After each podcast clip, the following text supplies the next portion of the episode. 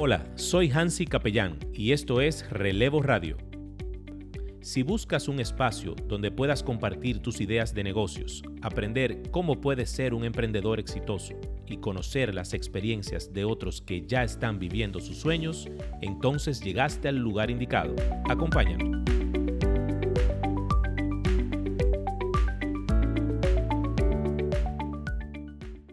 Hola a todos, ¿cómo están? Soy Hansi Capellán y este es su programa Relevo Radio. Aquí, como siempre, primero darle la primicia, agradecer a Dios por la oportunidad que nos da de estar vivos, de disfrutar la vida. Y a todos ustedes por la sintonía que nos hacen el favor de escucharnos en todos nuestros episodios. Y como siempre aquí acompañado del Dream Team de la radio digital, Julio Fonder. Hola, hola Hansi. Máximo Patiño. Hola, hola, hola a todos nuestros amigos que nos sintonizan. Muchachos, ¿cómo está la cosa? Muy bien, muy bien, gracias a Dios. Un poco preocupado porque tenía un paquete en Amazon y me acabo de enterar de que ya el almacén de California se quemó. Hermano, se complicó esto. Entonces queremos saber qué va a pasar con esos paquetes, las devoluciones. Bueno, de verdad que estamos todos preocupados. Tú sabes que los paquetes se estaban atrasando por el tema de la cuarentena. Imagínate ahora, Hansi. No, ahora no se van a atrasar, ahora no van a llegar. Sí, realmente es un reto para la continuidad de negocio de Amazon. Y nada, tenemos que seguir las noticias, el día a día. Realmente es un fuego, al parecer, que ocurrió en la, en, la parte interna del almacén. Había inclusive 100 empleados a eso de las 5.30 de la mañana. Imagínate tú eh, ese, ese, evento catastrófico. Tú sabes lo complicado del asunto. Con este tema de lo de Floyd, lo de la muerte de, y las luchas raciales que hay ahora, eso es complicado, ¿eh? Porque de ahí se puede pegar cualquier asunto. ¿Me entiendes? Si ahí sale un, óyeme, cualquier indicio de una mano de alguien que pudo eso está complicado, ¿eh? Bueno, yo quiero que tú sepas que en sus redes sociales, Jeff Bezos específicamente, emitió un comunicado que él apoyaba el movimiento Black Lives Matter. Y una, y una persona le comentó en una de sus redes que no solamente Black Matter, sino todo el mundo. Claro. Como diciendo, o sea, ¿por qué tú te parcializas? Si tú dices Black Matter, te estás parcializando. Exactamente. Entonces, él lo que plantea, bueno, nosotros apoyamos realmente eh, este, lo que está pasando porque no estamos en total desacuerdo con, el racismo. Sí, sí. Entonces, eh, eh, bueno, hay cierta posibilidad, pero todavía no se, no se ha determinado realmente, Hansi, amigos, eh, que esa haya sido la causa específicamente. Sí, esperemos que no, esperemos que no, que eso ha sido algo fortuito. Y esperemos que solamente se pierdan cosas materiales. Así es. Eso se puede recuperar, la vida y la integridad, pues hay que mantenerlas. Así es. Muchachos, y sin alargar mucho el tema, eh, hoy yo me siento muy contento. ¿Saben por qué, muchachos? ¿Por qué? Porque tenemos un tema distinto que va acorde al objetivo del programa. Eh, es el primero que hacemos en esa línea en, toda, en la segunda temporada. Y tenemos, como yo dije en el, episodio anterior, tenemos un churrasco de invitados. Pero no criollo. Ay, ay, ay. No, no, importado. Así es. Y nuestro tema de hoy es disfrutar el camino y crecer en el proceso. Wow, qué tema, hermano. Tú sabes que para ese tema trajimos un invitado muy especial y su nombre es Ricardo Cañas. Es una persona muy querida que conozco hace muchos años. Lo pueden encontrar en redes sociales como rick.canas en Instagram y todas las redes sociales. Y Ricardo, para hacerlo breve, porque es que este programa es de él, ¿eh? aquí no vamos a hablar mucho nosotros de él, él que va a hablar aquí hoy. Ricardo es un conferencista inspiracional, una persona eh, conocida en redes sociales y a nivel empresarial, formador de líderes, equipos de alta trascendencia, coach de vida y mentor de posibilidades. Señor, usted están oyendo, eh, usted están oyendo el background del muchacho, ¿verdad? ¿Eh? Por supuesto, por supuesto, nuestro eh, invitado. Ah, ok. Esto no fue de que en el Bravo que yo lo conocí, de que, ah, mira, tú sabes hablar. Que No, Sí, porque el Bravo está vendiendo muchas cosas también. Sí, sí, de marca propia y cosas de eso. Ricardo, ¿cómo tú estás, hermano mío? ¿Cómo te sientes? Feliz, feliz de estar acá con ustedes. De verdad que sí, esto es un privilegio, un honor. Yo estoy muy contento, de verdad, de estar acá. Sí, sí, qué bueno. Eh, de hecho, desde que entré, acá hay un, una, una unidad eh, de espíritu, de energía muy chévere. eh, mucha, como dice eh, eh, uno de mis autores favoritos, Stephen Covey, cuando habla de la sinergia, dice que hay dos elementos claves para que ocurran sinergia y es unidad y armonía. Y aquí se percibe la unidad y armonía. Amén, amén, y, hermano. Y eso. Covey no se lo inventó, No, lo no. sacó de aquel salmo que dice, qué bueno y delicioso es habitar los hermanos juntos y en armonía. Así es, así es. Hermano, nos sentimos muy contentos con tu presencia. Eh, sabemos que tú eres una persona que tiene mucho conocimiento en cuanto a motivación y a liderazgo y eso. Y como dice el programa, el micrófono es suyo. Tire para adelante. Gracias, gracias, de verdad, contentísimo. Eh, pues miren, este, este tema de disfrutar el camino y aprender en el proceso eh, es algo que, que, pues lo hemos vivido todos. Aquí está mi amigo Samir Saba mandándole saludos a ustedes y a, y a Julio Fonder. Eh, Mira, míralo ahí. Adiós, amigo, adiós, amigo. Eh, Adiós, Amir. Ya tú sabes. y, y es un tema interesante porque el ser humano, nosotros todos, estamos hechos para querer lograr resultados. Vamos a ponerlo de esta manera. Todos acá y todo el que nos está escuchando, todo el que está conectado, quiere lograr resultados de vida en sus diferentes eh, roles que desempeña, como papá, mamá, profesional, empresario, emprendedor, miembro de una comunidad, en una iglesia, en un ministerio, en la política. Todos queremos resultados y buenos resultados que nos hagan sentir satisfechos, plenos, ¿verdad? Que lo que estamos haciendo y el esfuerzo tiene una recompensa.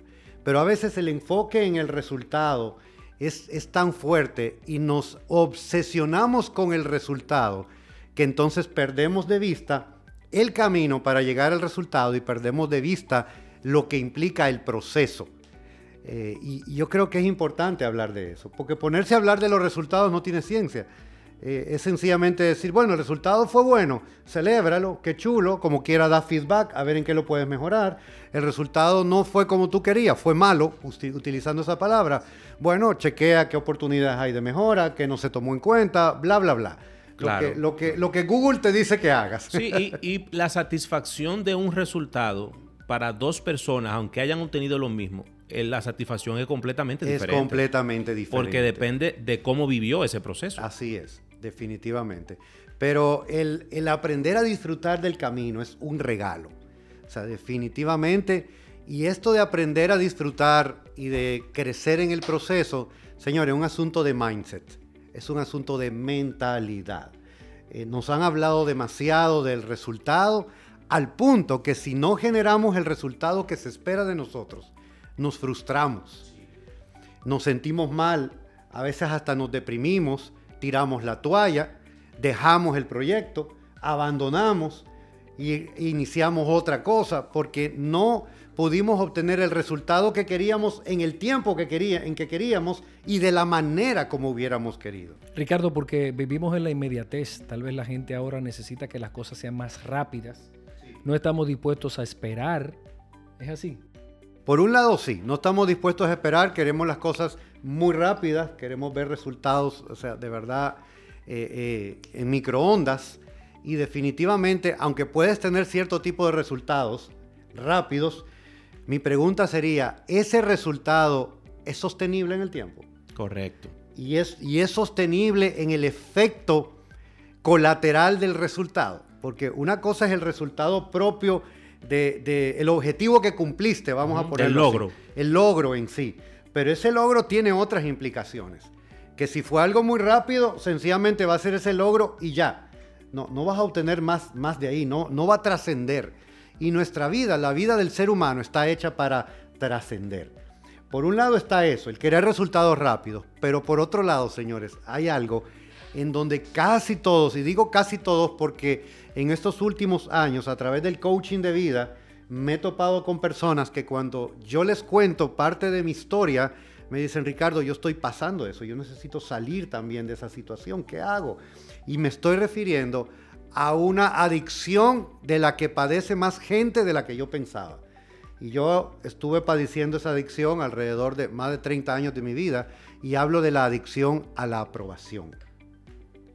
La gente está continuamente viviendo para buscar la aprobación de los demás.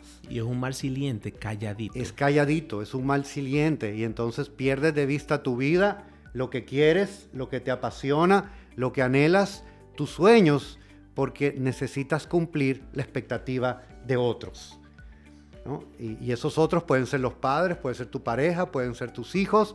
Lo grande es que esas expectativas a veces son reales en cuanto a que son lo que ellos te han pedido que hagas para ellos ser felices. Exacto. Para, ll- para llenar la plenitud de ellos, te presionan y te piden que hagas cosas, o el sistema, o la sociedad. ¿no? Vamos a ponerlo un poco más macro también. Entonces, es- eso es real. Pero a veces, señores, esas expectativas nadie te las pidió, están en tu cabeza. Tú mismo las formaste. Eso, eso me pasó a mí en los dos matrimonios que yo tuve. Yo he pasado por dos matrimonios y dos divorcios. Haciendo la revisión después de mi segundo divorcio, yo me di cuenta que mucho del motivo de la infelicidad que había vivido y lo que había roto esos matrimonios tenía que ver con que viví para complacer expectativas de las personas con quien yo estuve casado, pero me di cuenta que las personas con quien yo estuve casado nunca me pidieron que hiciera lo que yo hice. Estaba en mi mente, porque, porque como estudiamos en el, en el neurocoaching, que es el estudio de cómo, cómo piensas, ¿verdad? Para, para poder tener los resultados que tiene, aprendemos que nosotros primero no vemos las cosas tal y como son, sino que las vemos como somos. Exacto. Yo veo las cosas de acuerdo a mi historia. Si en mi historia ha habido limitaciones, creencias limitantes, traumas, ha habido violencia, ha habido agresividad, ha habido retroalimentación negativa, entonces yo voy a ver las cosas desde ese lente. Pero también aprendemos de que yo no soy quien realmente soy en la vida, yo soy quien aprendí a ser. Y si quien aprendí a ser, ese aprendizaje fue en un ambiente tóxico, Eso tú vas a reflejar. eso es lo que voy a reflejar. Entonces la gente necesita ayuda urgentemente y no se está dando cuenta.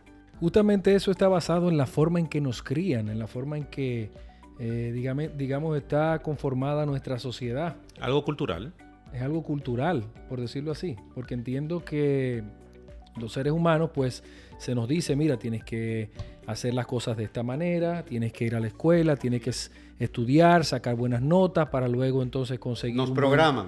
un- ir a la universidad, conseguir un buen empleo, eh, casarte, tener hijos, eh, pensionarte, ya moriste. Hay, hay una nueva generación que está rompiendo esos patrones porque, porque está sucediendo. Eh, pero sobre lo que Ricardo estaba hablando, eh, lo- el impacto que yo encuentro que tiene eso de, de tú asumir posturas que son otros que esperan de ti. Hermano, eso es agotador. Eso es agotador. Eso consume. Correcto. Pero Eh, tú no te vas dando cuenta No, de eso. no, eso Porque al final, hasta que tú no tienes la aprobación del otro, tú sientes que tú no has terminado.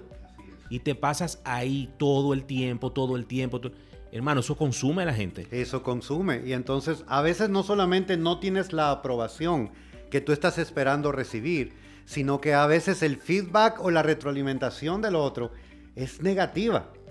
Y eso, eso te afecta de una manera increíble. O sea, súmale a la adicción a la aprobación cosas como que en mi caso, yo, yo tenía un combo bien interesante. El combo que yo viví por años, de- desde mi adolescencia, era el combo de adicto a la aprobación y la codependencia. Wow. Y, y- y eso me trajo a mí graves problemas. Y la razón de por qué buscamos aprobación y la razón de por qué codependemos continuamente de personas o de situaciones o hasta de lo material o hasta de nuestra posición socio- socioeconómica tiene que ver con una palabra clave. Es una, y una palabra que yo quiero que se lleve todo el que nos está viendo y nos está escuchando en el día de hoy. La palabra es identidad la gente no sabe quién es. Es increíble, o sea, la, gente no sabe quién es. Y si no sabes quién eres, menos vas a saber qué quieres hacer, hacia dónde vas, cuál es tu visión, ni hablar de cosas más profundas más grandes como cuál es tu propósito de vida, porque todo comienza por quién tú eres. Y tú sabes que la ventaja que tiene el tú tener una identidad bien definida y tú saber lo que tú eres, hermano, pero eso te ayuda inclusive para tú filtrar el círculo de gente que está a tu alrededor.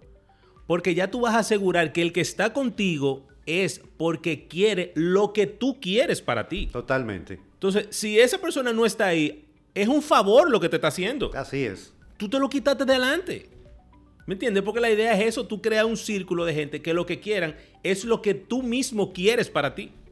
Y ahí viene, me imagino que la- las personas tóxicas, yo Claro. creo mucho en eso, o sea, la toxicidad de una persona se te puede transmitir a ti, tú se la pasas también a tu Así familia. es. Así es. Y, y la persona que es tóxica, la relación que busca y la relación que atrae es también de otra persona tóxica. O sea, se atraen mutuamente. Cuando uno es tóxico, atrae a alguien tóxico. Cuando uno es codependiente, atrae a alguien que es codependiente también. Entonces es, es- es problemático. Y cuando tú no sabes realmente quién eres, que es, que es lo primero que debes tratar de conectar con, con ese diseño interior, como, como yo llamo, eh, es clave que empieces a descubrir, a descubrirte a ti mismo. Y entonces puedes empezar a disfrutar ese camino del que estamos hablando. Y puedes empezar a aprender y a crecer en tu proceso. Si no, ¿qué es lo que va a ocurrir? Te vas a pasar la vida buscando culpables. Y esos culpables pueden ser los otros o peor aún, eres tú mismo. Una de las cosas que yo viví en mi, segundo divorcio es que yo me culpé de la destrucción, aún la otra persona teniendo su cuota de responsabilidad. Eh, yo me eché la culpa, llegó un momento en que yo me castigaba porque yo entendía que la culpa la tenía yo, de haber, de haber permitido que mi hogar se destruyera, de que mis hijas se fueran, de que me quedara sin nada. Señores, al punto, esto, esto puede ser tan crucial en la vida de una persona. Eh, yo pasé dos episodios muy fuertes. Recuerdo cuando ya estábamos casi en mudanza del apartamento donde, donde vivíamos. eh, y recuerdo que una noche yo subí a la terraza, vivíamos en un último piso, un apartamento de dos niveles, y yo subí a la terraza, señores, y yo me subí en el murito de la terraza, en el piso 9, y yo miré para abajo y yo dije, yo quiero dejar de vivir. Wow. Y lo único que me frenó fue mi convicción de que el dueño de mi vida es Dios. Lo único que me frenó. Si yo no hubiera tenido a Dios, yo, en es- yo no estuviera aquí. Eh, eh, eh, hasta ahí puede llegar. Y, lo otro fue, definitivamente, que el, tocar, el tocar fondo, tú sabes. Y, y llegó un momento en que recuerdo que yo no me podía ver a mi espejo, ni al espejo. Yo entraba al baño, en la habitación yo no puse espejos. Cuando yo entraba al baño yo evitaba el espejo a toda costa, porque yo detestaba la imagen de la persona que yo veía ahí. Y, y es muy fuerte eso. Sí, sí, Un claro. tema, un tema profundo, o sea, un tema in- interesante porque eh, va, va más allá de simples acciones. Claro. O sea, estamos hablando del interior. Estamos hablando del interior. Del interior. Y definitivamente al hablar del interior me doy cuenta que no, no me aceptaba, yo no conocía quién yo era. Lo último, oigan, oigan esto, lo último que yo supe de mí, la última información que yo recibí de quién yo era, porque cuando uno está así, está enfermo por dentro, ¿verdad? Estás herido, estás roto, todo lo que ves lo ves con ese lente. Por más que lleguen gente a quererte animar y a decirte cosas buenas, eso tú, tú medio sonríes, pero, pero tú eso no lo, No no lo filtras, no, no lo lo asimilas. asimilas. Entonces, lo último que yo asimilé fue unas palabras que venían de la persona con quien yo estuve casado en un momento de enojo, de ira. De hecho, después hubo, hubo una conversación donde, donde hubo un perdón mutuo, tú sabes, y ella me dijo, mira, yo nunca quise decir eso, yo no pienso eso de ti, fue que yo estaba irada, Del estaba momento, algo del decepcionada. momento. Tú sabes, pero decirte cosas como, contigo, contigo solo se puede fracasar, eh, contigo solo se está estancado, o yo me arrepiento de todos estos años a tu lado, fue un desperdicio de tiempo. Y eso, y cua- cuando tú eres lo que el otro dice quien tú eres, entonces tú eso es lo que tú asimilas. Entonces es lo que había en mi mente. Eran literalmente es lo que llamamos voces asesinas que yo tenía en mi cabeza.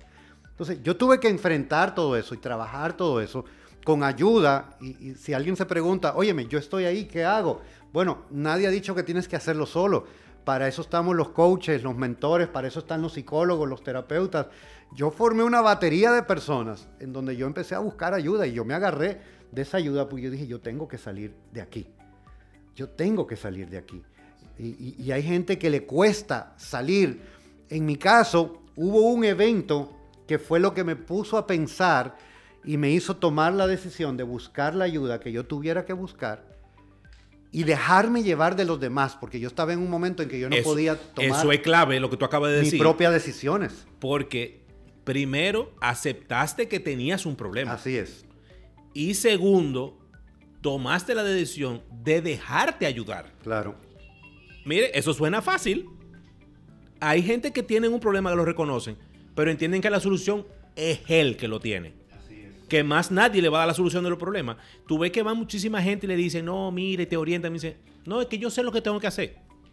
Una persona que te miedo del problema que no tiene idea de qué es lo que tiene que hacer. Totalmente. No, no, no te preocupes. Yo sé lo que tengo que hacer. Después que ya tomó la decisión de decir, no, es verdad, yo necesito. Hermano, las cosas comienzan a fluir solas.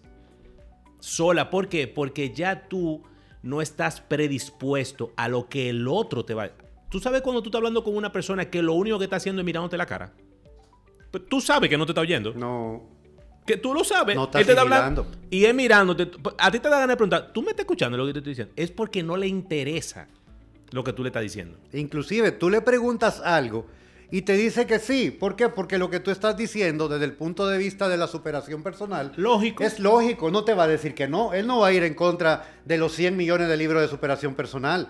¿Verdad? Le va a decir que sí, pero eso no aplica para él. La persona se está autodescartando de cualquier posible ayuda. De hecho, y aquí Andrea de, de Latinos que Inspiran en la ciudad de Nueva York nos está preguntando cómo, cómo podemos dejar de atraer gente que es tóxica. La única manera es sanar primero nosotros. Cuando atraigo gente tóxica es porque hay algo tóxico en mí y no me estoy dando cuenta. Cuando yo sano, inmediatamente yo dejo de atraer ese tipo de personas. Y cuando se acercan, olvídate que yo Las repelen. límites. Se repelen. Ricardo, el perdón. El perdón es importante para tú sanarte internamente, perdonarte a ti, perdonar al otro.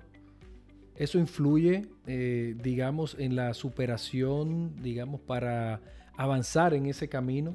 Mira, para serte honesto, el perdón no es importante. El perdón es indispensable. Sin eso no hay manera. No importante, no importante cualquier cosa. Tú sabes que yo considero, yo no soy un experto en esto, yo de, de fresco hablando aquí, Sí. de fresco. Yo creo que el perdón es la llave de la sanación. Es la llave, es la puerta que hable para Hasta que que, puedas tú sanar. no abres eso, hermano, no hay forma de que lo solucione. No, totalmente. Mira, yo estaba tan, tan, tan mal en un momento determinado, en un viaje que hicimos a Punta Cana con un grupo de coaches a dar un team building precisamente. Estábamos conversando entre todos y uno de ellos empezó a contar testimonios de los clientes a quienes ha ayudado en situaciones muy críticas de vida. Y cuando yo lo escuché, yo le dije, oye Franchi, mi, mi querido hermano y amigo Franchi Carrasco, le dije, yo necesito tu ayuda. Porque tú estás contando cosas con las que yo me identifico. Creo que tú puedes ser la persona que me ayude. Hicimos una cita y nos sentamos a conversar. Y después que yo le cuento a Franchi toda esta historia con lujo de detalles y de cómo me siento y de todo lo que me ocurrió, recuerdo que Franchi no me interrumpía, se quedaba escuchándome y al final me dijo, ¿terminaste? Le digo yo, sí, eso es. Y me miró y me dijo esta pregunta que yo te la hago a ti hoy, a todo el que nos está escuchando se la hago. ¿Cuándo vas a perdonarte? Wow. Yo duré, Tremenda pregunta. lo último que yo recuerdo es que yo perdí la cuenta como en 15 minutos de duración llorando después que él me hizo esa pregunta. Yo no pude hablar más. Ese fue el día que inició mi sanidad. Wow, gloria a Dios. ¿Y Ese qué- fue el día. Y qué bueno que encontraste una persona que te escuchara, porque en esos precisos momentos necesitamos a alguien que esté ahí solamente para oír. Claro, Ahí, en- ahí entra un tema de, de convicción y de fe. sí.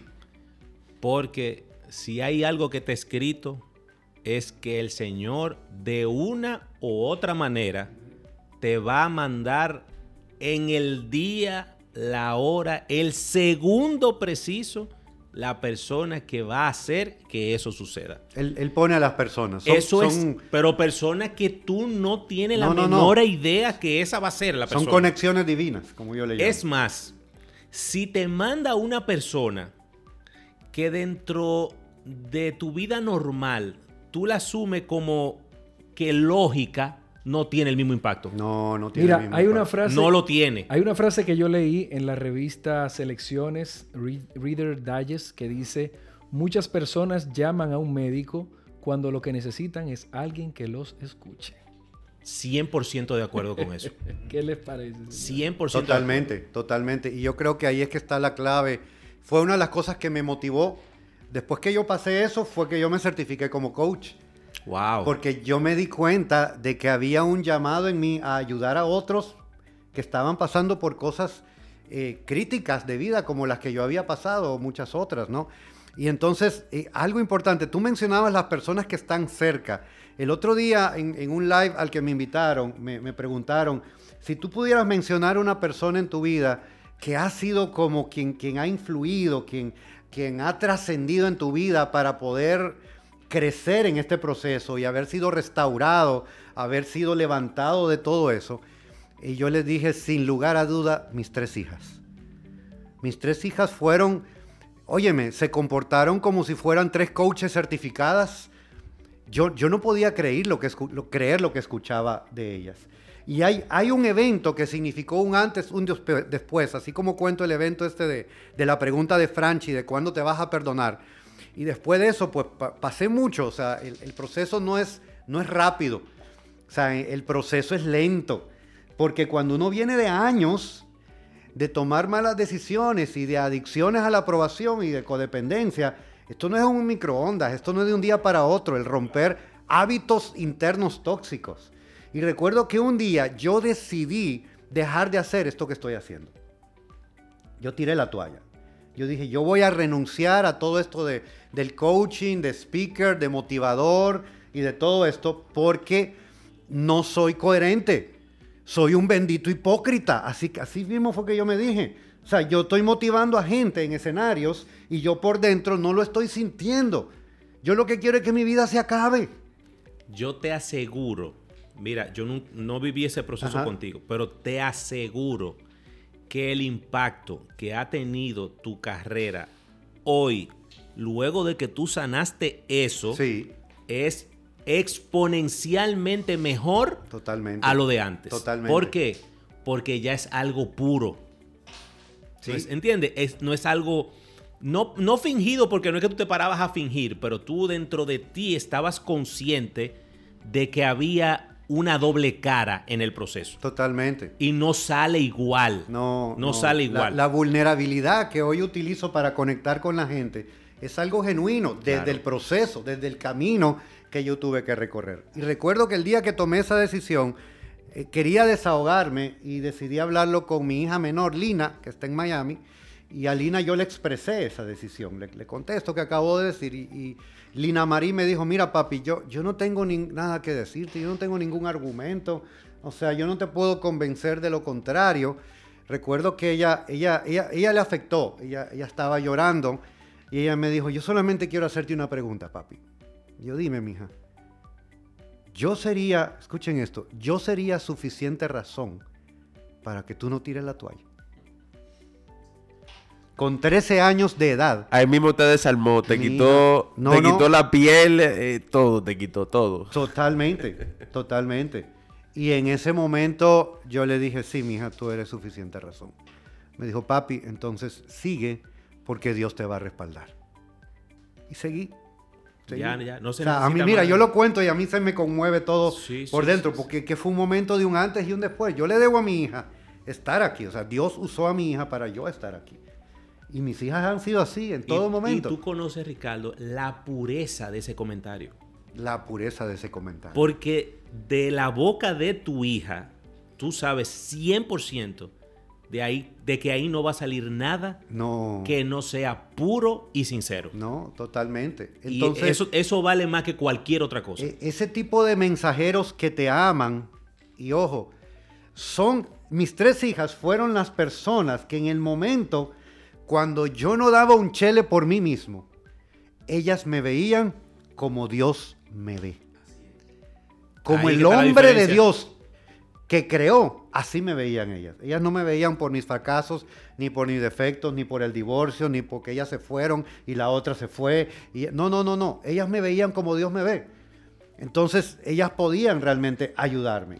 No hace mucho en este año, mi hija Lucía, que está aquí, recuerdo que me dijo, papi, yo, yo quiero pedirte algo. Le, digo yo, ¿qué, mija? Deja de desgastarte tanto y de esforzarte tanto por hacer cosas por nosotras tus hijas. Tú no tienes que hacer nada para que te amemos.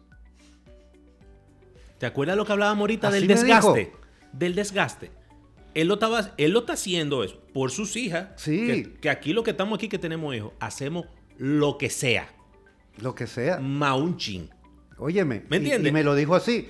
No tienes que hacer nada para que nosotros te amemos. Nosotros te amamos tal y como tú eres. Me dijo, es más, yo te quiero decir que mis hermanas y yo te amamos hoy más de lo que te amábamos cuando vivíamos todos juntos como una familia. Hermano. Porque reconocemos lo que tú has hecho para poder salir y levantarte de donde tú estabas.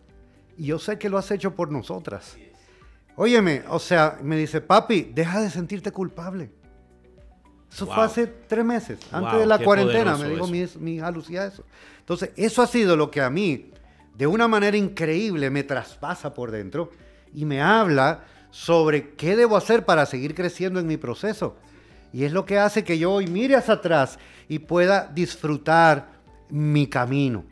¿no? En un camino en que un momento determinado yo no quería recorrer, yo quería que el proceso se terminaba, se terminara. Yo me, yo me llegué a abrazar de líderes que yo tenía, que tengo, que me quieren mucho, y yo le decía llorando, yo quiero que Dios haga que este proceso se termine.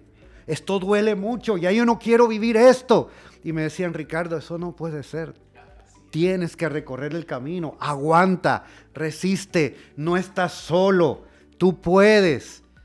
Y, de verdad que yo, yo le decía, Dios aborta este proceso.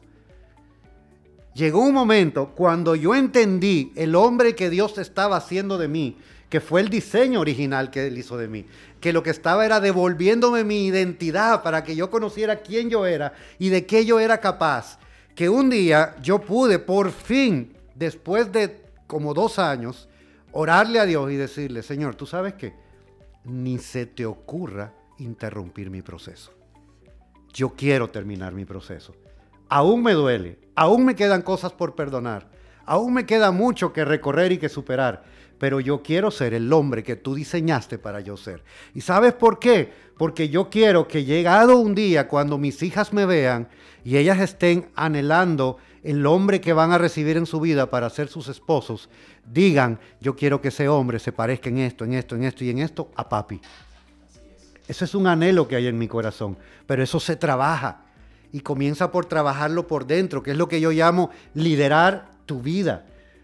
El liderazgo comienza por ti, comienza por el ser. Si tú no sabes liderar tu vida, tus pensamientos, tus emociones, tus decisiones, si no estás disfrutando el camino y creciendo en el proceso, tú no estás liderando tu vida. Tú te estás dejando llevar por una corriente que te está arrastrando y te está desbaratando más. Estás sumido en el lodo y está- estás padeciendo un síndrome de víctima, de conmiseración y te estás quedando y has vuelto eso en tu zona de confort. Y el problema es que yo quisiera que todos los que nos escuchen entiendan que la crisis que puedas estar pasando, la adversidad que estás pasando, lo roto que te puedas sentir, eso es temporal, es una leve y momentánea tribulación. Y eso, comparado con la alegría que viene y con la recompensa que viene, no es nada.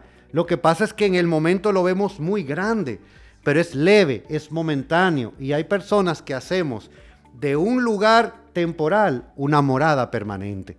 Y nos quedamos ahí. Así mismo. Digamos que es el proceso que tenemos que pasar para nuestra transformación. Totalmente. Es tanto así, mira, es tanto así. Yo considero, esto puede sonar muchísimo más fácil de lo que es realmente. Cuando tú aceptas y reconoces que estás viviendo un proceso necesario para tu transformación, tus problemas se convierten en logros.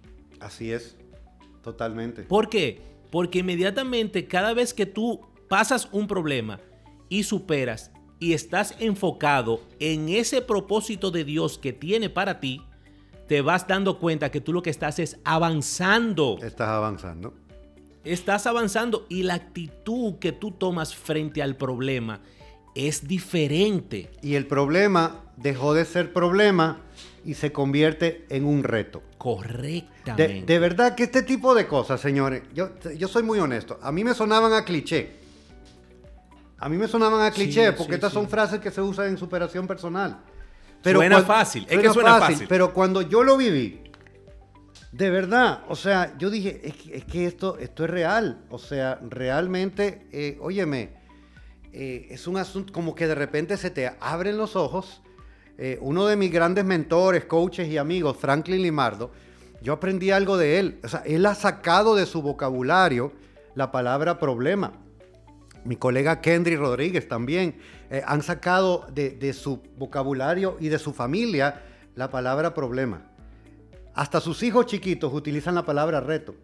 Papi, tengo un reto, tú me puedes ayudar, no tengo un problema. Yo me quedo como. Eso, es grandioso. Como, y entonces, esta vaina es sobrenatural, esto es extraterrestre, tú sabes.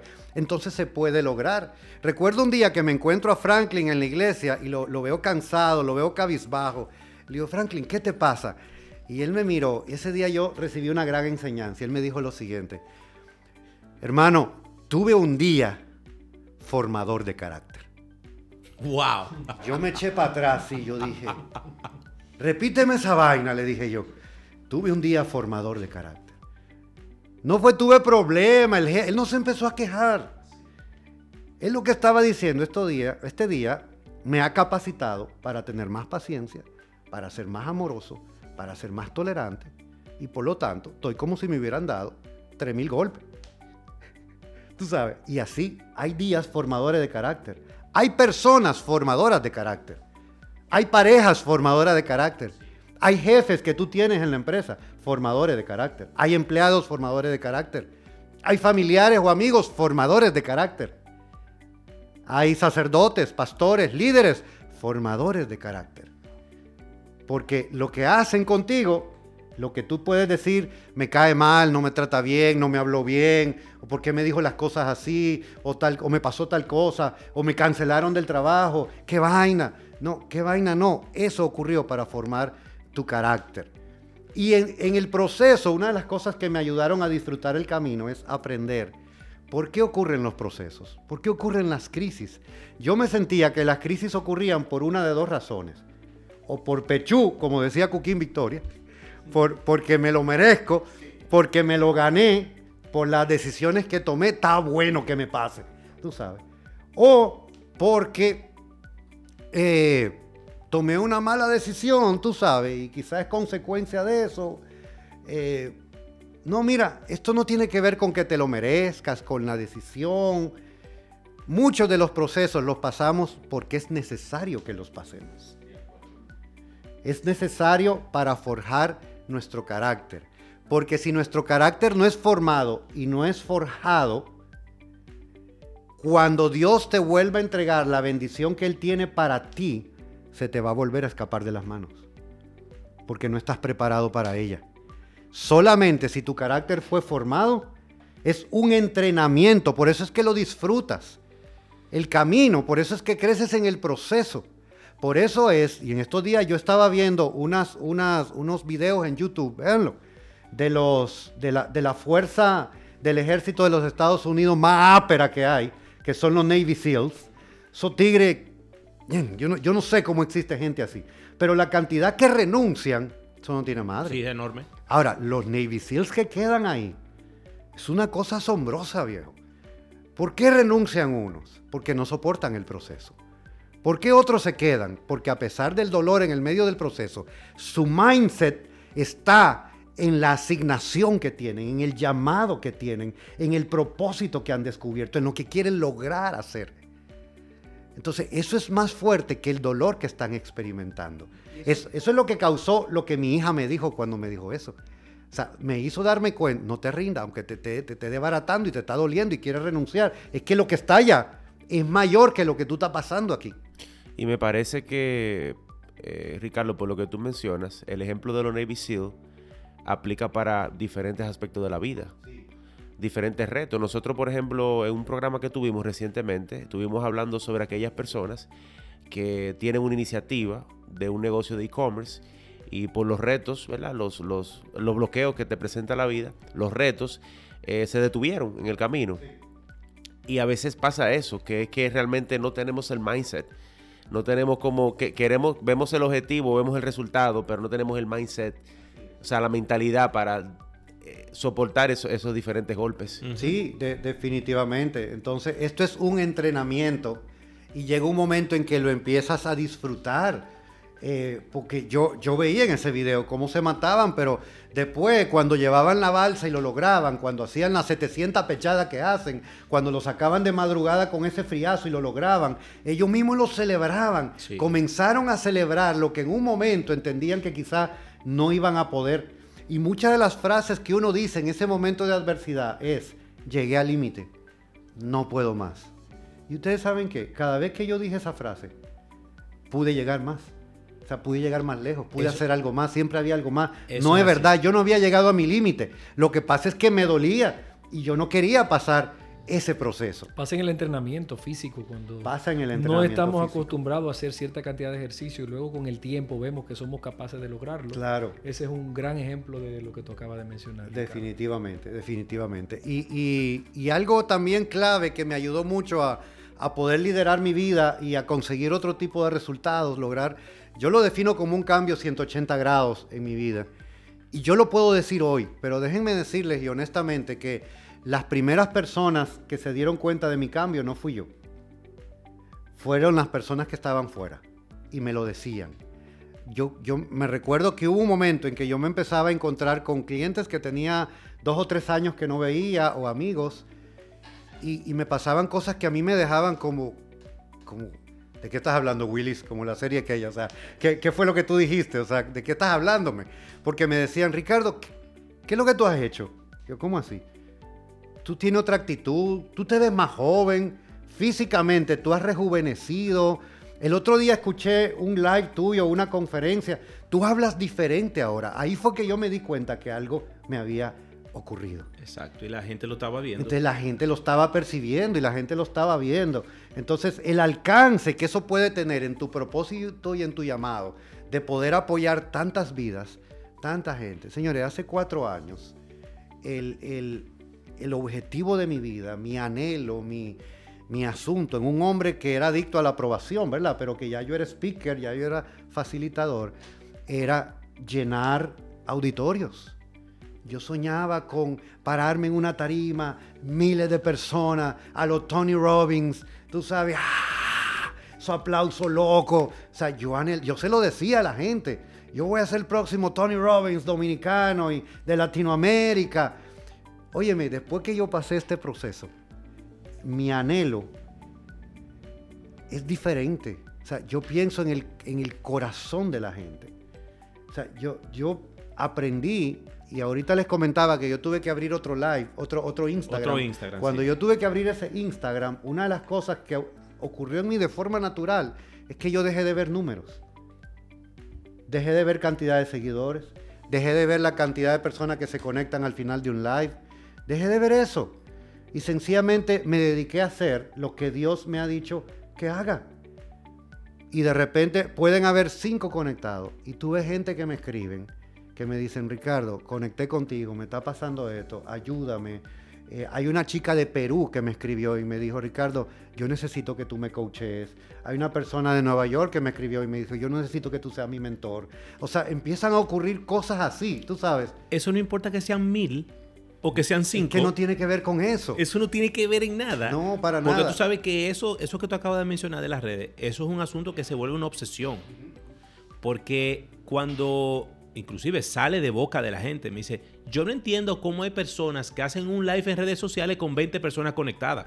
Oye la mentalidad de la Oye, persona. la mentalidad. Porque entienden que si tú no tienes mucha gente que te siguen, ¿para qué tú haces un live? Lo que tú estás diciendo con eso es que tú haces el live es para buscar aprobación de gente. Sí, totalmente.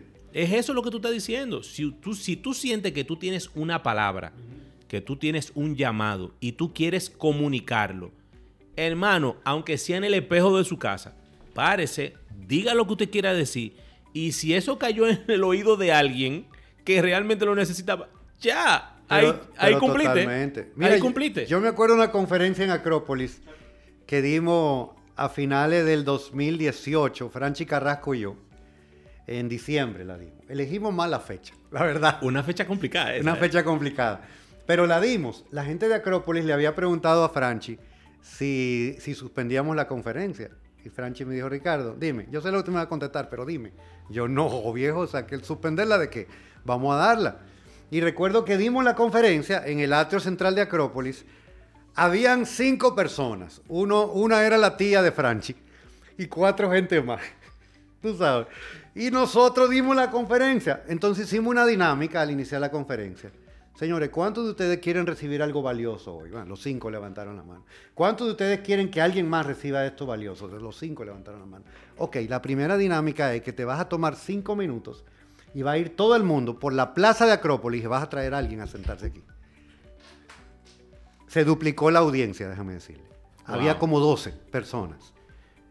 Y después hubo uno que se sentó, que estaba paseando y como que no tenía nada que hacer y oyó la conferencia. Sí. Dame si me descansar aquí. Señores, perdón, de, de ahí salieron clientes para coaching y para una serie de cosas. Qué maravilla. O sea, e- es, un asunto. Óyeme, dile que sí a tu llamado y a tu propósito y no te mirando más. Ahora, ¿cómo comienza todo esto que estamos hablando? Como decíamos ahorita, trabajando el ser. U- Uno de los episodios que a mí más me impactó eh, en mi proceso fue cuando llegué donde mi mentor, yo he tenido muchos mentores, pero yo tengo un mentor por excelencia, que es quien me ha acompañado todo, que es quien me ha aguantado mis llamadas con ataque de ansiedad a las 2 y 3 de la mañana, que es mi pastor Carlos León. Y de verdad que le, agradezco porque él se ha fajado conmigo, él me ha acompañado y nunca tiró la toalla. Excelente El- persona esa. El día en que él me conoció fue porque le hablaron de mí y él, yo le escribí un correo, él no me conocía en persona, y él me respondió y me dijo, Ricardo, vamos a hablar, te invito a desayunar. Y me invitó a desayunar allá a la Dolcería de los Prados. Y yo le conté todo lo que estaba pasando, mi proceso, y él me dijo algo que, que para mí es importante que la gente siempre lo escuche. Él me dijo, Ricardo, tienes mínimo 26 años de tu vida, los 14 años del primer matrimonio y los 12 años del segundo, tienes 26 años de tu vida haciendo cosas y has obtenido estos resultados. Si tú sigues haciendo lo mismo, vas a seguir obteniendo los mismos resultados. Necesitas tomar una decisión. Ahora yo te pregunto, ¿quieres seguir haciendo lo mismo? Yo le dije, no. Me dijo, ok, entonces, y ahí, ahí vino algo que a mí me ha ayudado a ayudar a tantas personas. Me dijo, necesitas dejar de hacer para comenzar a trabajar el ser. Porque tú ahora mismo no sabes quién eres. Wow. Tú perdiste tu identidad. Y pusiste como centro de tu vida a la persona con quien tú estabas casado y a tus hijas. Así que necesitamos recuperarte. Yo le dije, yo estoy en sus manos, dígame qué es lo que hay que hacer. Y yo, yo dejé de hacer. Total, yo no podía hacer nada. Y comenzamos a trabajar mi ser. Y ahí pasó todo esto que hemos estado hablando eh, en el día de hoy. Pero es tan importante. Y en esta pandemia, en esta época de cuarentena que hemos estado viviendo, hay gente con altos niveles de ansiedad, de frustración, de incertidumbre, y se ha desgastado tratando de hacer cosas, a ver cómo recupera o tiene el ingreso que perdió, o gente que perdió trabajo, gente que no pudo salir a, a hacer su trabajo, eh, eh, se desgastó tratando de hacer cosas y perdió de vista que esta cuarentena fue permitida y ocurrió para que miráramos el ser.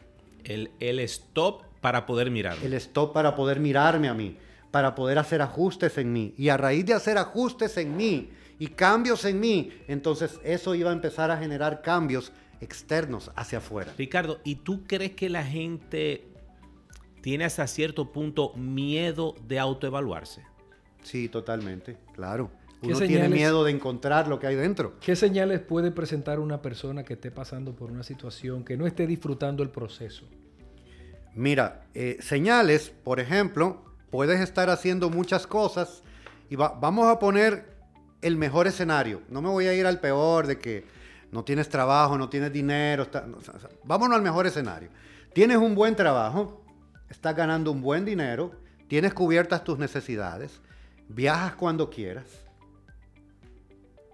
Para mucha gente, esa que tú estás describiendo ahí no tiene razón alguna para estar No, quejándose. y te lo digo porque... Con ese perfil que él acaba de describir. Yo tuve sentado frente a mí a un querido amigo y, y coachí también con esas condiciones.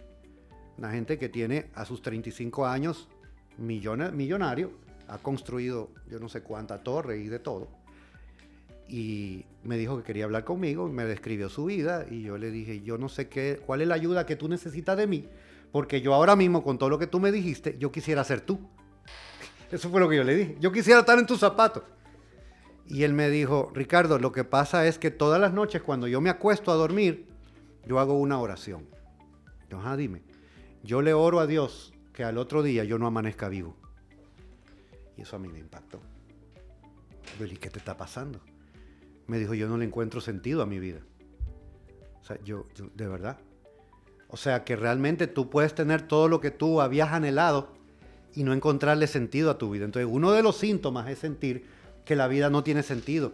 No te quieres levantar a trabajar y cuando, cuando te levantas y te vas al trabajo no quieres volver a la casa. Tú sabes, no le encuentras sentido ni a estar en la familia. Empiezas a fingir tu sonrisa, eh, el reírte, finges el No disfrutar. la que tiene. Empiezas a imitar a otros, a copiar a otros. Asumes un liderazgo prestado porque no puedes liderar tu vida. Tú sabes, entonces llega un momento en que, en que no, eh, ya no hay eso. Entonces, esos son síntomas que le ocurre a, a- la persona que necesita urgentemente ayuda para recuperar su identidad y empezar a caminar con propósito y, y encontrar que tú tienes una, una asignación maravillosa para poder dejar huellas y trascender en la vida de los demás, sea lo que sea que tú hagas, pero que lo hagas con pasión, que lo hagas con propósito, que lo hagas con intención, ¿no? Y que todos los días, como dice John Maxwell en su libro Líder 360, toda persona que quiera liderar su vida debe ponerse a pensar todos los días, ¿cómo yo hoy puedo ser mejor de lo que fui ayer? Entonces, revisa tu vida y sé intencional en qué es lo que debes mejorar cada día. Una cosa a la vez, baby steps, no tiene que, hacer grandes cosas. Pero yo creo que eso se trata de disfrutar el camino y de poder sacarle provecho a crecer en medio del proceso. Ricardo, ¿qué libros te han ayudado a ti? ¿Qué libros tú puedes recomendarle a nuestra audiencia para que si están pasando por un proceso o no, puedan eh, empezar a cambiar su vida? Ok, mira, yo recomiendo en temas de, en temas de liderazgo, yo recomiendo cualquier libro de John Maxwell. Entiendo yo que eso es Sí, son, tremendo. son, eh, son y- Biblias. son, son- son altamente aplicables lo que te va a decir ahí. Si es un asunto de mentalidad, de mindset, de que te das cuenta que tu cabeza está llena de cosas que no te dejan avanzar, te recomiendo eh, El campo de batalla, La mente, el campo de batalla. Ese libro de Joyce Meyer. La mente, el campo de batalla. Ese es, es tremendo. Eh, un libro que te puede ayudar a conocerte mejor en cuanto a personalidad, eh, hay dos. Es Conoce tu personalidad, me parece que es de Tim LaHaye, que te habla sobre los cuatro temperamentos. Eh, eh, colérico, sanguíneo, melancólico y flemático, para que aprendas cuál es tu temperamento. Eh, tú, lo buscas así, libro sobre los cuatro temperamentos y te van a salir. Y el libro de los cinco lenguajes del amor de Gary Chapman, es un libro que te va a ayudar a conocer también cuál es tu lenguaje del amor, cómo interpretas tú el amor y el, el amor a los demás. Y si quieres un libro de hábitos, que ese es otro tema como para 16 podcasts, el tema de los hábitos, High Performance Habits de Brendan Burchard. Ese es el mejor libro actualmente. De hecho, no sé si lo tiene todavía, creo que sí. Si entras a su página y te inscribes, él te manda el libro gratuito. Solamente pagas el envío. De hecho, yo, yo llegué a pedir dos libros simultáneos. Lo había ordenado por Amazon y de repente en la página de él me di cuenta que lo tenía gratis y lo pedí también. Entonces regalé uno y me quedé con otro. Señores, pero eso hay que hacerlo ya, ¿eh? Sí, High Performance Habits de Brendan Burchard. Y un, un último libro, si quieres un libro en el que cuando leas el libro tú digas, este pana que escribió el libro, le contaron mi vida y está viviendo lo mismo que yo. O sea, si necesitas sentirte identifi- identificado con otra persona para levantarte de donde estás, lee el libro de mi mentor y pastor Carlos León, Nada es imposible, conquístalo. Es un libro de su vida. No es un libro religioso ni nada, es un libro de su vida. Son, son unos capítulos poderosísimos con, con- con preguntas y trabajo de coaching que él te hace al final de cada capítulo. Ahí vas a descubrir cuáles son tus miedos, tus temores, cuáles son tus gigantes, qué es lo que tú debes perdonar en la vida. Eh, o sea, eh, es increíble. O sea, el libro realmente es un libro que permanentemente eh, es de consulta. A nivel de que yo tengo una anécdota bien divertida. siempre llamaba al pastor cuando yo tenía temas de perdón. Y yo le decía, pastor, ¿cómo fue que usted logró perdonar? Porque yo todavía tengo...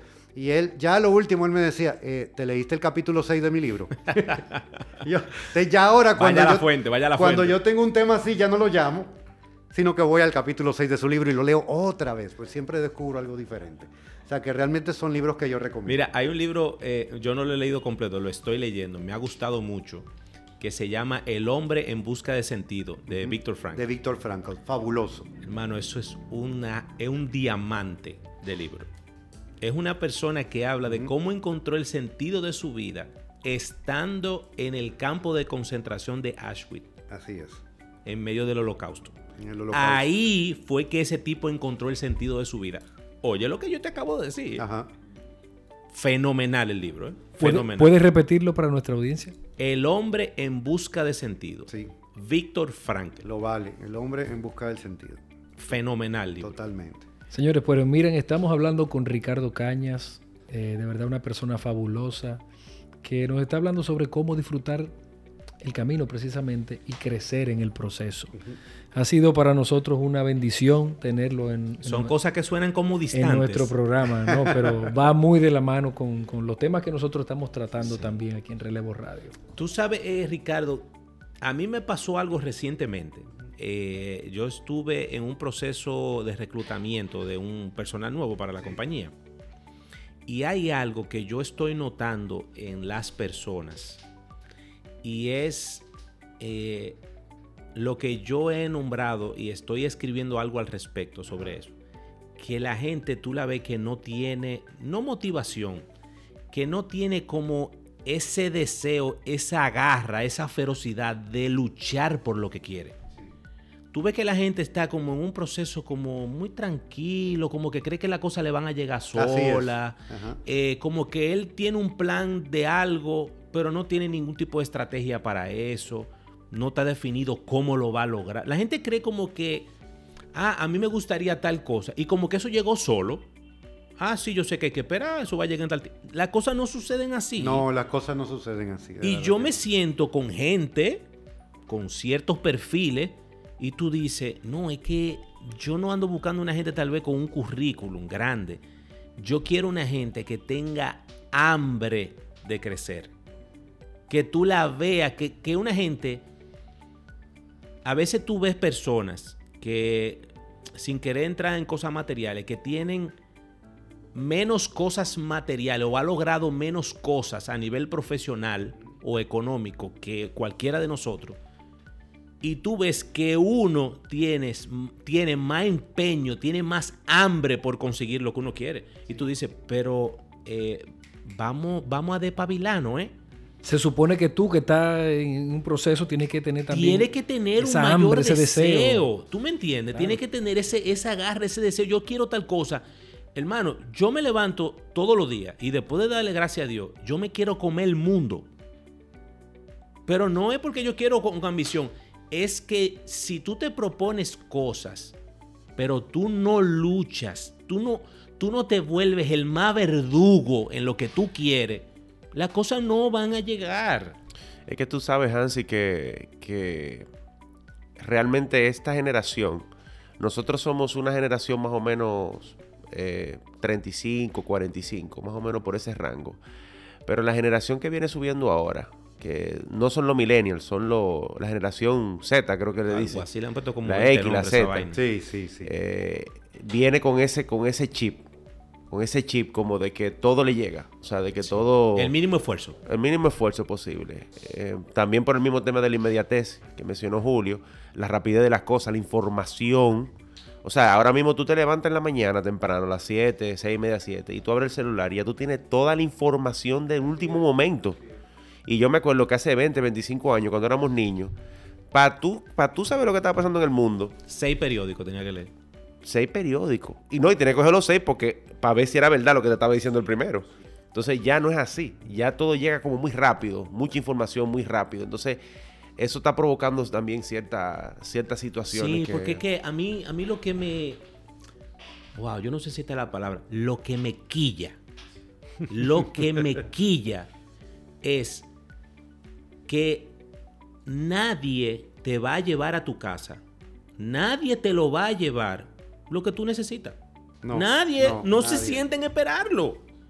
Entonces, si ya, si tú sueñas, tú anhelas algo, lo primero que tú tienes que descubrir es, si, o sea, identificar cuáles son las cosas en las que tú sabes que tú eres bueno. Descubre eso. Porque hay gente que quieren hacer demasiado cosas juntas. Y hay mucha cosa que hay mucha gente que se da cuenta de eso y, y, y pide ayuda, tú sabes, porque ya se dan cuenta, óyeme, realmente yo no sé realmente lo que quiero hacer o qué es lo que más me gusta o cuál será, qué será lo que realmente me apasiona o qué. Y de hecho una de las cosas que me llevó a certificarme también como asesor vocacional de vida, yo manejo una serie de herramientas para hay ayudar- herramientas para eso. para que la gente pueda descubrir qué le gusta, qué le apasiona, cuáles son sus intereses, qué rasgos de su personalidad ayudan o no al logro de lo que quiere alcanzar en la vida. Eh, y eso es tremendo, o sea, eso es Mira, una es luz otro- que se le abre a la gente. ¿Y Es cómo, otro tema. cómo las personas, Ricardo, pueden encontrarte en las redes sociales? y contactarlo a él para cualquier Sí. cosa. Mira, me encuentran en mi red social, eh, básicamente eh, llevo dos redes sociales, que es LinkedIn, en LinkedIn por Ricardo Cañas y en Instagram rick con c punto canas, rick.canas. Eh, mi teléfono celular que es abierto y público también, 809-697-1978. Sin miedo, eso es. Yo siempre respondo, siempre. Eh, y una de las primeras cosas que hago cuando alguien me pide algún tipo de apoyo es decirle, mira, vamos a beber un café o virtual ahora mismo por Zoom o, o presencial cuando se pueda eh, para escucharlos. Y a partir de ahí, entonces yo te digo, mira, hay que hacer esto, hay que hacer esto, hay que hacer esto. Y yo sé identificar ya por la experiencia si junto con el coaching o con la mentoría, quizá la persona pueda necesitar apoyo de terapia o de Exacto, psicólogo. otro tipo profesional. Porque yo no me voy a meter en rojo. Tú No, sabes, no, hay gente que quieren no. hacerlo todo, ¿no? Es muy delicado. Tienes la vida de una persona en tus manos, entonces hay que saber hacia dónde dirigir a una persona. Y básicamente yo lo que hago es que le transmito a la persona las herramientas que a mí me funcionaron. La gente está harta, señorita, cansada de que le estén diciendo qué es lo que tiene que hacer. De verdad, yo considero una falta de respeto que alguien venga a pararse frente a mí a decirme a mí qué es lo que yo tengo que hacer.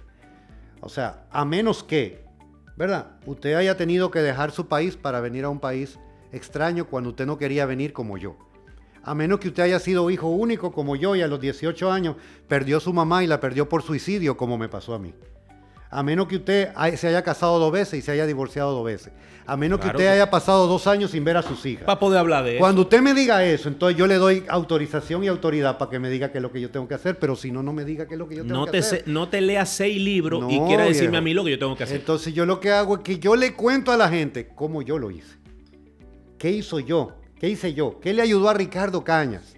Entonces tú toma y deja y de ahí tú me permites acompañarte si tú, si y, tú tú, quieres. y tú como profesional has desarrollado eh, la capacidad de identificar en el otro cosas que esa misma persona no tiene la capacidad de ver. Claro. Pero no es que tú se lo dices, es que tú lo ayudas a que la persona lo reconozca. lo reconozco. ¿Me entiendes? Que es muy diferente decirle, no, tú eres tal cosa, a que tú lo ayudes y al final esa persona diga, wow, me di cuenta que yo soy de tal manera. Pero entonces ya ahí tiene un logro. Totalmente. ¿Entiendes? Y se asume diferente. Sí, entonces permítanse acompañar, tú sabes.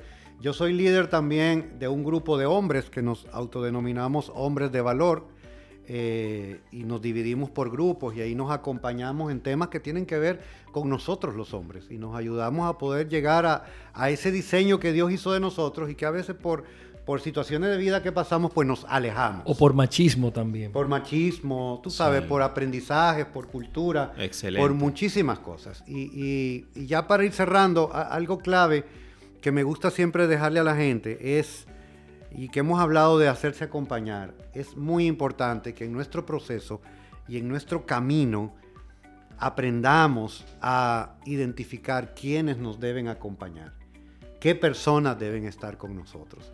Hay gente que es demasiado tóxica, hay gente que no nos aporta, hay gente que no nos ayuda, hay gente que no nos dice nada bueno, son gente que no deben acompañarnos en el proceso.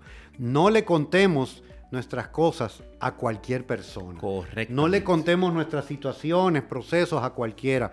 No nos quejemos con cualquiera. Si usted se quiere desahogar, es que no cualquiera está capacitado para escucharle y para acompañarle. Debe saber elegir a las personas.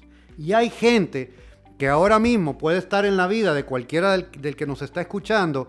Y óyeme, en este proceso que tú estás pasando, que dijimos que era como un entrenamiento, hay personas que hacia donde Dios te lleva a ti, hacia lo que te va a entregar, hacia esa bendición que Él te tiene para ti, hay gente que ya no deben ir contigo. Hay gente que es hora de que se queden en el 100 camino. que tienen que quedarse. Tienen que quedarse, ya no pueden seguir contigo, tienen que soltar. Eh, eh, Es importante trabajar esa parte del apego, es un apego insano a veces. O sea, suelta, deja, sigue, porque lo dijo el líder de líderes, el que pone la mano en el arado y mira hacia atrás, no es digno de ser mi discípulo. Entonces tú no puedes poner la mano en el arado para echar para adelante y mirar hacia atrás. O sea, el apóstol Pablo lo dijo. ¿En qué es lo que yo hago? Dijo, dijo él. ¿En qué me enfoco? Me encanta esa palabra en la traducción, nueva traducción viviente. ¿En qué me enfoco? Me enfoco en lo que está por delante. Y una cosa hago, dice él. Me olvido de lo que está atrás para mirar lo que está por delante. Y para llegar a la meta, alcanzar el supremo galardón. Entonces es lo que tenemos que hacer. Mirar hacia adelante, olvídate, ya no, ya no mire para atrás. Si vas a mirar para atrás es para tener algún aprendizaje, Amén. pero no para estar anhelando su pasado. Excelente, excelente. Hermano, mira, de verdad nos sentimos... A mí me encantó. eh. Yo creo que el, el- haber dicho al principio que era un churraco importado, no me equivoqué. De verdad, agradecemos mucho tu visita. Eh, Julio, vamos a recordarle a la gente las redes sociales de nosotros también. Por supuesto, estamos en Relevo Radio en Instagram, estamos en Facebook, estamos en Twitter, ahora estamos en YouTube también, inclusive transmitimos en vivo esta, eh, este programa y nos pueden enviar su correo a relevoradio.gmail.com si tienes alguna idea de negocio que quiera compartir, algo que te haya sucedido en tu vida profesional importante. un debas tema que quieren que tratemos también. Estamos aquí muy dispuestos para eso. Y queremos agradecer a nuestro invitado Ricardo Cañas por haber aceptado, ¿no? Venir a compartir con nuestra audiencia un poquito sobre sus conocimientos, ¿no? Y creo que nos hemos quedado con hambre. No, no. De lo que hablamos hoy, yo tengo ya cuatro temas para cuatro episodios. De lo que hablamos hoy. Sí, hay mucho donde detenerse Sí, para sí. abundar. Que son cosas especiales. Sí. Sí, bueno, la verdad que agradecerle a Ricardo. Eh, llegó un, mo- un momento al principio del programa que aquí había un silencio, porque el tema que él estaba tratando era como tan profundo que realmente No, tu- no. Tuvimos, tuvimos que Se no, escucharlo se- se completamente. sintió, se sintió. Estoy totalmente de acuerdo contigo. Sí. Y estoy seguro que el que oyó eso y el que lo va a oír después cuando esté en el podcast se va a sentir de la misma manera que tú lo acabas de decir. sí, de verdad que muchas gracias, Ricardo. No, gracias sí. a ustedes Gracias, y sí. quiero despedirme con tres frases, dejarle tres frases que para mí han sido impactantes. Una es que la fe que te sirvió ayer no es la fe que te va a servir hoy para los retos de hoy en día. No, no es la misma fe, es el mismo Dios. Y el Dios que lo hizo en el ayer lo volverá a hacer en el hoy. Pero la fe que te sirvió en el ayer no es la fe que tú necesitas para los retos de hoy. La segunda frase es que Dios no va a hacer tu todo hasta que no sea lo único que tengas. Y si hay alguien que nos esté escuchando, que se siente que lo perdió todo, esa es la razón. Porque Dios necesitaba ser tu todo. Porque no hay nada de qué agarrarte. No te quedó nada, como a mí. Entonces Dios no será tu todo hasta que no sea lo único que te quede y que tengas. Y si tienes a Dios, lo tienes todo porque Él es suficiente. Y lo último es que Dios, y, y quiero referirme a nosotros que estamos acá, nosotros cuatro, a mucha gente que forman equipos en su familia, inclusive en las parejas, en, tu caso tú con, con Soraya Aimé. Eh, y es que Dios no une personas, Dios une propósitos. Cuando tú te enfocas en eso, la persona con quien eres unido, sea equipo, sea pareja, hasta tus hijos, esa unión va a trascender y junto con esas personas vas a dejar un legado. Correctamente. Cuando solo te unes como persona, eso no va a trascender, va a quedar ahí. Así mismo es. Así que Dios no une personas, Así une es. propósitos. Así mismo es. Excelente, hermano. Bravo. Excelente. men. Así, dejando como último, como tú dices, yo entendí para cerrar, logré entender en un momento que el éxito, que es una palabra que está tan mal utilizado en cuanto a lo que significa para la persona, yo entendí que voy a llegar a ser exitoso el momento donde yo pueda lograr llenar todo el espacio del propósito que Dios tiene para mi vida. Cuando yo logre eso, entonces ahí es que yo me voy a sentir exitoso. Así es. No me importa más nada en la vida. Cuando yo logre ese propósito que Él tiene para mí, ese día yo voy a decir que soy un hombre exitoso. Ese día. Hermano, cuídense mucho, eh, gracias por su sintonía y nos vemos en un próximo episodio. Bye chao, bye. chao.